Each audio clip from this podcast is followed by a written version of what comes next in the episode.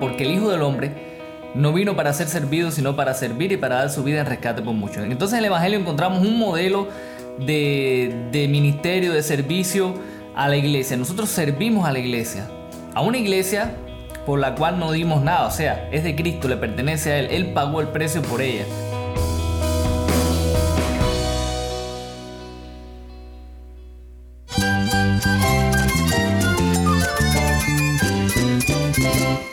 Cristo es la esperanza. Cristo es mi Señor y mi Salvador. Cristo ha transformado mi vida. Cristo es la viña. Separado de Él, nada puedes hacer. Cristo es el camino, la verdad y la vida. Jesús es mi todo. El único descanso, la única paz verdadera es con Jesucristo. Estás escuchando a El Faro de Redención. Cristo desde toda la Biblia para toda Cuba y para todo el mundo.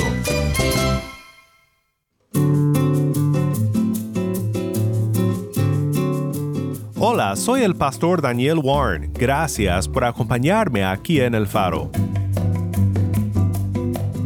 Hoy daremos conclusión a nuestra serie titulada La necesidad de reformar la iglesia. Hoy acompañados por algunos amigos de El Faro que nos compartirán sobre nuestro tema desde La Habana, quiero pensar contigo sobre el ministerio pastoral y la reforma. Creo que todo esto tiene relevancia para más que solo pastores, y el tema nos llevará a considerar el amor de Cristo, nuestro buen pastor, y su cuidado para su iglesia. Quédate conmigo para ver a Cristo en su palabra.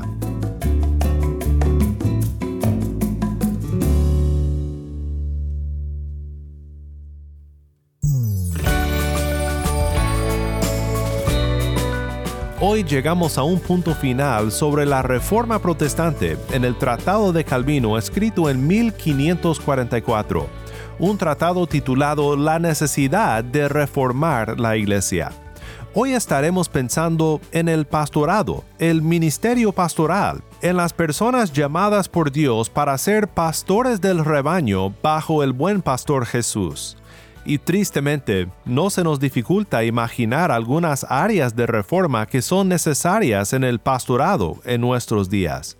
A veces empiezo a pensar que todos los días veremos anuncios nuevos de este u otro pastor caído, ya sea por la inmoralidad sexual, la avaricia, por ser un tirano y otras cosas hasta que Cristo regrese ciertamente carecemos de una reforma en el pastorado protestante hoy en día.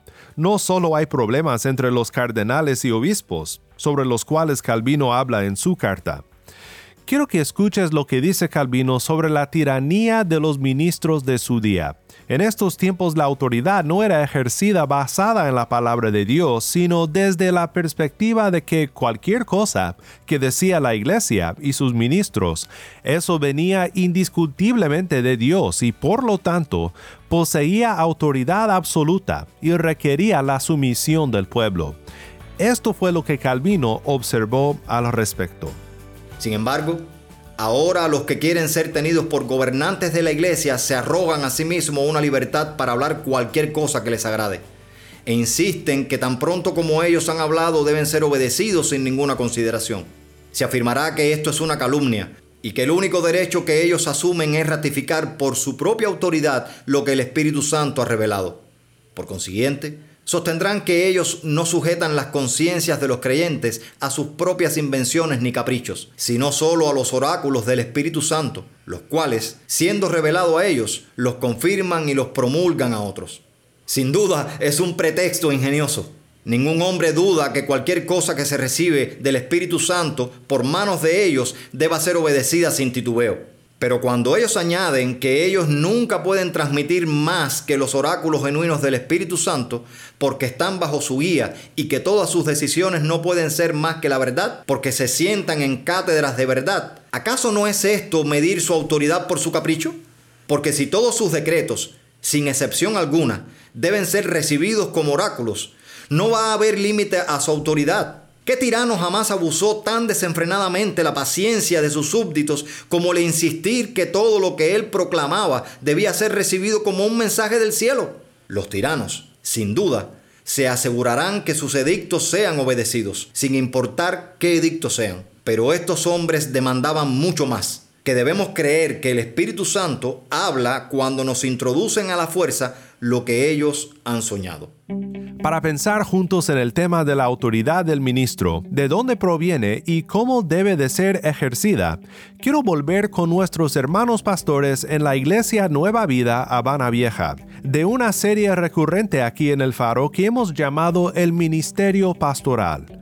De hecho, la próxima semana nuestros hermanos pastores vuelven con una instalación más de esta serie, con exposiciones de la palabra del pastor Andy Quesada. Te comparto primero una breve reflexión sobre la autoridad del pastor en la iglesia. Creo que muchos hemos experimentado el abuso de la autoridad pastoral. También algunos como ministros no necesariamente saben cómo ejercer su autoridad de una manera responsable y de una manera correcta. Sí hay cierta autoridad como pastor y también hay límites a nuestra autoridad. La primera pregunta que podemos hacernos creo que es esta. ¿Tengo autoridad como pastor? Y si tengo autoridad, ¿qué es la autoridad que tengo? Bueno, yo creo que sea, indiscutiblemente el, eh, eh, el pastorado es una posición de autoridad dentro de la iglesia. De hecho, con, si, si vemos las diferentes palabras con las cuales eh, se refieren a, pastores en la, en la Biblia. Eh, vamos a ver que, son presbíteros, o sea, ancianos, que son eh, obispos, o sea, sobrevedores de lo que, de lo que ocurre en la iglesia.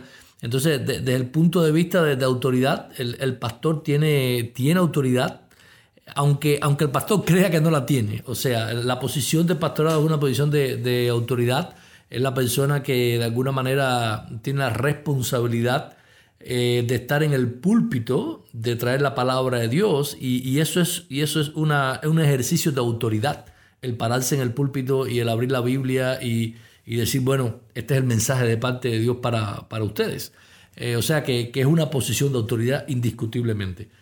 Eh, y a partir de esa posición de autoridad, yo creo que, como hablabas en la introducción, o sea, muchas veces se abusa de esa autoridad y pudiésemos eh, debatir acerca de las maneras o las, formas o por qué el pastor muchas veces de una manera inconsciente termina abusando de su autoridad eh, dentro de la iglesia, en el peor de los casos de una manera consciente, pero indiscutiblemente es una posición de mucha autoridad dentro de la iglesia, para bien o para mal.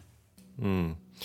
Gracias Alexis. Creo que también me viene a la mente el pasaje de Hebreos capítulo 13 Em, en el versículo 7 donde dice, en esta versión que leo, acuérdense de sus guías, quizás líderes sería más apropiado, que les hablaron la palabra de Dios y considerando el resultado de su conducta imiten su fe.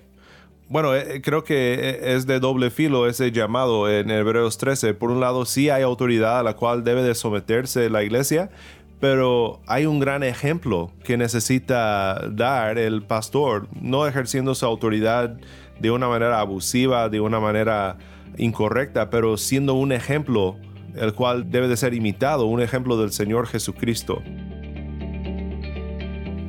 Vamos a regresar en un momento con nuestros hermanos en La Habana, pero quiero parar aquí para mencionar otra cosa más que Calvino observó en la iglesia de su día y que también nosotros hemos observado muchas veces en la vida de la iglesia en nuestro día, y es cómo han salido tantas recientes noticias de líderes en la iglesia que han fallado en su caminar cristiano, que han caído en la inmoralidad Digo que esto ha salido en días recientes, pero quizás no sea un problema tan nuevo. Solo que en nuestro mundo más conectado que nunca vemos las noticias de estos casos con más frecuencia. Pero no es nada nuevo, porque en la misma palabra de Dios vemos ejemplos de pasajes en las que los líderes son llamados a una vida santa, a una vida ejemplar para el rebaño. Y vemos a pasajes en los que los falsos maestros son condenados por ser personas esencialmente mundanas, lobos que ejercen su autoridad en la iglesia solo para satisfacer sus lujurias y sus deseos pecaminosos. Escucha ahora un resumen del problema en el siglo XVI. Entonces, mientras que los que presiden la iglesia deberían sobresalir a los demás y brillar con el ejemplo de una vida más santa, los que tienen ese grado hoy en día, ¿cuánto bien harían en corresponder en ese sentido a su vocación? En un tiempo cuando la corrupción del mundo está en su cúspide, no hay orden, profesión, más adicta a toda clase de maldad. Desearía yo que por su inocencia refutasen lo que digo.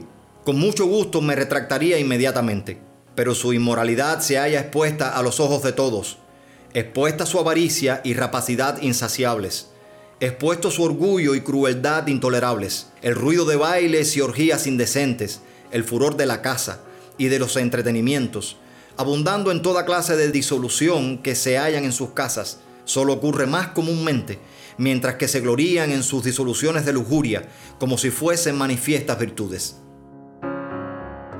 En realidad, estas dos fallas tan comunes en la iglesia, históricamente y en nuestro día también, son fallas en el llamado principal del pastor, amar a Cristo y amar a las ovejas. Regresemos ahora con nuestros hermanos en la iglesia Nueva Vida Habana Vieja para platicar sobre este importante tema del amor del pastor para su rebaño. Alguien ha dicho un chiste muy cansado que la iglesia sería excelente si no fuera por tantas personas. Todos hemos enfrentado ese dilema de como pastores nos gusta quizás estudiar, preparar una predicación, pero eso solo es una pequeña parte del pastorado. Ah, una gran parte del pastorado es simplemente caminar con las personas, amar a las personas, vivir junto con las personas, por lo, pasar por lo que ellos están pasando y realmente mostrar el amor de Cristo al rebaño. ¿Qué nos enseña la Biblia acerca de amar a la congregación de Cristo? Eh, cuando pienso eh, con respecto a este tema, siempre me viene a la mente el, momento en que Jesús, después de haber resucitado, conversa con, Pedro y, lo encara con respecto al amor que Pedro eh, debe estar sintiendo por Jesús. Pero Jesús lo confronta básicamente con la comunidad de creyentes. tres veces le dice que si lo ama y tres veces le dice que debe amar o sea, debe alimentar, debe pastorear a su pueblo. Y, sabemos que el amor por Jesús es directamente proporcional al amor que tenemos por el pueblo que Él ha puesto nuestro cuidado. Pero me llama la atención el hecho de cómo eso se pone de manifiesto, cómo ese amor se pone de manifiesto por nuestra gente, por aquellas personas que Dios ha puesto para que velemos por sus almas. Mm. Y lo dice de tres, o sea, las tres maneras que lo dice son intercambiables. O sea, alimentalos. O sea, ya sea de manera pastoral, sea, o, por, básicamente por el alimento, pero la idea es esa, alimenta a mi pueblo. Y la, y la única manera, o creo que la manera más precisa y más imprescindible de, de alimentarles es por medio de la palabra de Dios. Mm. Enseñarle la palabra de Dios adecuadamente, que ellos puedan eh, refugiarse en la palabra de Dios, que ellos puedan encontrar consuelo en la palabra de Dios, que puedan usarla para discernir lo sagrado de lo profano, que puedan todas estas cosas. Y, y cómo eso en la vida pastoral se pone de manifiesto, bueno, es yendo, visitándoles, eh, estando con ellos en las necesidades, en, la abundancia, pero articulándole la palabra de Dios en sus vidas, constantemente proclamándole el Evangelio a ellos en todo tiempo. Eh, creo que es eh, la manera en que cuidamos también a nuestra gente y les mostramos el amor a ellos. ¿Alguien quiere añadir algo o cerramos en oración? Creo que esta fue una excelente predicación sobre ah, el amor de Cristo hacia el rebaño de parte de los pastores. Bueno, ¿alguien, qué, más, ¿qué más podemos decir acerca de este tema? De, de lo que vemos como ejemplo en Cristo y enseñanza bíblica sobre el amor de los pastores para las ovejas. En estos días escuché o, o leí a alguien decir que el pastor debe oler a oveja. Mm. Y, eso es cierto, o sea, eh, nosotros fuimos puestos por Dios para estar con las ovejas. Eh, como decía Iván, el pastor ama a las ovejas precisamente por medio de, la palabra de Dios, en, entregarles la palabra de Dios desde el púlpito, pero también en sus vidas, en, sus situaciones diarias. Y creo que cuando vemos el ministerio de Jesús, como, como el pastor, eh, ese sí es el pastor principal, él caminó con la gente, amó a la gente, les entregó a la gente la palabra de Dios y se entregó él, mismo por ellos, por amor a ellos. Yo creo que él, en él tenemos el máximo ejemplo de lo que es eh, entregar nuestras vidas por, por, amor aquellas personas a quienes servimos. Deberíamos mirarlo a él como, como un ejemplo digno de imitar en ese sentido.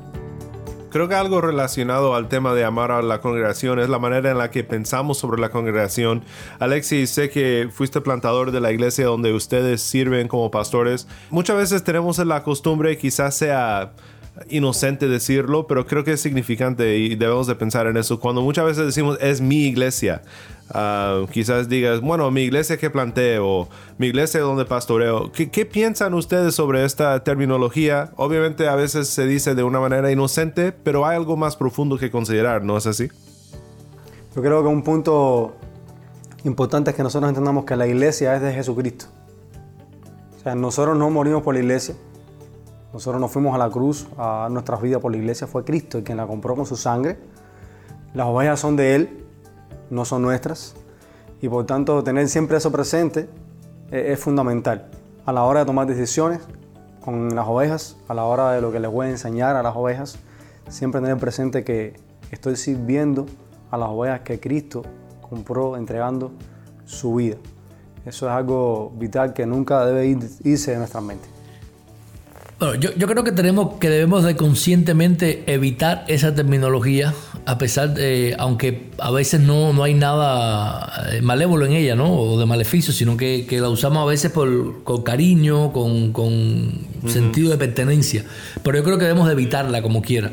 Eh, porque yo creo que, crea, crea problemas con el tiempo. Yo creo que nosotros mismos podemos creyéndolos también, que, que es mi iglesia y, no es mi iglesia, eh, es la de Cristo.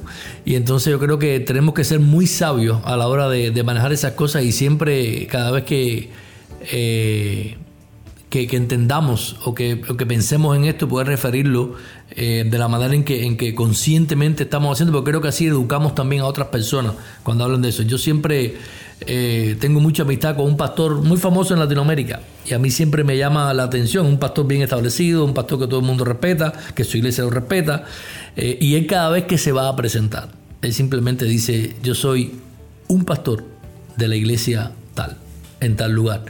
Eh, y eso es algo a mí me ha ministrado de, muchas maneras y, es la manera en la que nosotros debemos de, yo creo que de conscientemente eh, hablar de la iglesia, hablar del pastorado, hablar de, la cosa. Yo, no soy el pastor de la iglesia Nueva Vida, yo soy un pastor, uno de los pastores de la iglesia Nueva Vida, eh, que es la iglesia de Jesucristo, que está ubicada en un lugar determinado. Y, esta terminología creo que, que, debe, que debemos de traerla a nuestra eh, manera de hablar y de comunicarnos. Amén. Quiero hacer una pregunta final sobre este tema y es cómo es, hemos hablado del ejemplo de Cristo en amar a las ovejas, hemos hablado de cómo pensar de la iglesia, recordar que las ovejas son de Cristo, que no es nuestra iglesia, aunque me gusta lo que dice Alexis, que muchas veces sí se puede decir de, una manera cariñosa mi iglesia, quizás sea la intención, pero es importante recordar eso. La pregunta final sobre el tema sería este, ¿cómo es que el Evangelio informa nuestra manera de amar a la iglesia. O sea, cómo es amar a la iglesia una manera de comunicar el Evangelio de Jesucristo. No, precisamente el, Evangelio es el mensaje de, nuestro Señor que se entregó por el, precisamente para salvar a su pueblo, para dar vida a su pueblo. Yo creo que cuando hablamos de eso, en el Evangelio encontramos un modelo, primero que nada. Cuando Cristo habla con los discípulos en cierta discusión donde ellos buscaban autoridad y demás y posiciones, Él les recordó que entre nosotros no debía ser como eran los líderes de las naciones, nosotros debemos servir. Y Él nos recuerda porque el Hijo del Hombre no vino para ser servido, sino para servir y para dar su vida en rescate por muchos. Entonces en el Evangelio encontramos un modelo de, de ministerio, de servicio a la iglesia. Nosotros servimos a la iglesia. A una iglesia por la cual no dimos nada. O sea, es de Cristo, le pertenece a Él. Él pagó el precio por ella. Mm. Y lo otro en cuanto al amor, yo creo que eh, el amor dentro del ministerio debe ser, no es como una meta a lograr, es la motivación. O sea, nosotros, eh, la motivación de Cristo venir fue el amor. Y, la motivación nuestra a la hora de pastorear tiene que ser el amor. Si, si, es el amor la motivación, yo creo que vamos a pastorear bien. Si la motivación es otra, pues entonces vamos a cometer muchos errores. Pero si la motivación es el amor, ese amor sacrificial como el de Cristo, como el que hizo por nosotros, pues yo creo que entonces vamos a estar ejerciendo un pastorado adecuado y, ese amor nos va a, motivar adecuadamente y nos va a guiar también adecuadamente, que surge del Evangelio. Yo pienso en, Pablo y sus prisiones, cuando él escribe a las iglesias y ve su sufrimiento y ve sus, prisiones como una oportunidad de amor también para, por, aquellos que, que él les ha entregado al Evangelio y aunque, por ejemplo, en, Filipenses él escribe que desearía estar con Cristo, lo cual es mejor, dice él, él prefiere quedar por el bien del progreso del Evangelio, por el bien de las almas de estos creyentes en Filipo. O sea, yo creo que eso es importante. Que nuestros sufrimientos, que nuestros padecimientos en el Evangelio, que nosotros los veamos como algo que va a ser de beneficio también para, para las ovejas que Cristo compró. Y algo que, que yo pensando en esto de cómo el Evangelio se articula o sea, cuando amo a mi pueblo, o sea, cómo lo hago, cómo se, pone de manifiesto al amarle, es porque la esencia básica del Evangelio es Cristo entregándose por su pueblo y resucitando por ellos. O sea, la manera en que yo manifiesto eso, como también Pablo lo hizo, es entregando mi vida por ellos. O sea, mm. poniéndola a, merced de ellos, en favor precisamente del bienestar de ellos. Y eso es eh, la forma práctica de, llevar eso. Cuando estoy viviendo eso, estoy reflejando el Evangelio en mi vida.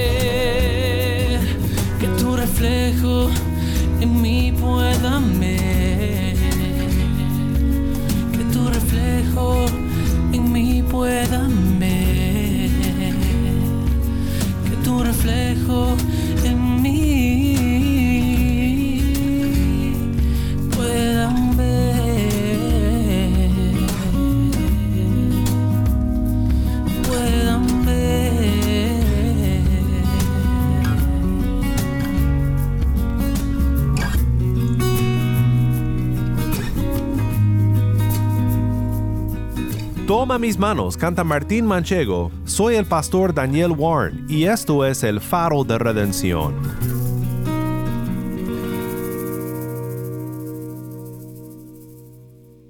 Qué bueno ha sido en esta semana ser confrontados con la realidad de que siempre debemos de mantenernos fiel a la palabra de Dios y recordar que buscar la reforma en la iglesia es un llamado para todos los siglos. Realmente hay una necesidad de reformar la iglesia, porque la reforma es un regreso a la palabra que nuestro Dios nos ayude a ser fieles a lo que nos ha mandado en las Escrituras y así ser un fuerte testimonio para Cristo en nuestro día.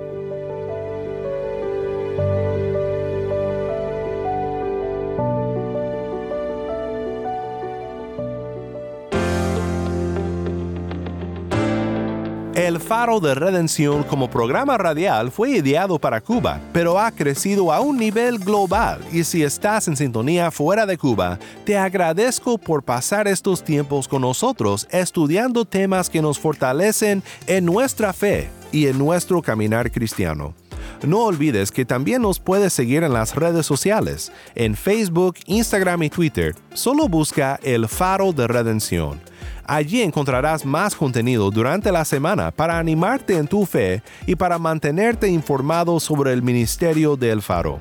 Para más información sobre este ministerio y sobre cómo tú puedes formar parte de nuestra misión, visita nuestra página web elfaroderedención.org. elfaroderedención.org. El Faro de Redención es un ministerio de Haven Ministries. Nuestro productor ejecutivo es Moisés Luna. Desde Cuba, Yamil Domínguez es nuestro productor para contenido cubano y Taimí Zamora es nuestra lectora. A cargo de nuestras redes sociales, Mariana Warren. Quiero agradecer a nuestro fiel amigo el pastor Uciel Abreu por ser la voz de Juan Calvino en esta serie. También agradecemos la presencia de nuestros hermanos pastores Alexis, Iván, Rubén y Andy por estar con nosotros una vez más aquí en el faro.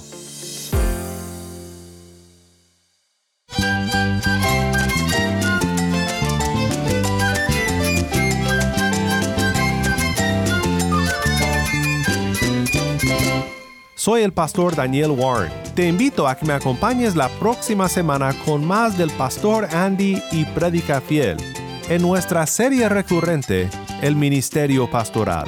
La luz de Cristo desde toda la Biblia para toda Cuba y para todo el mundo, aquí en el Faro de Redención.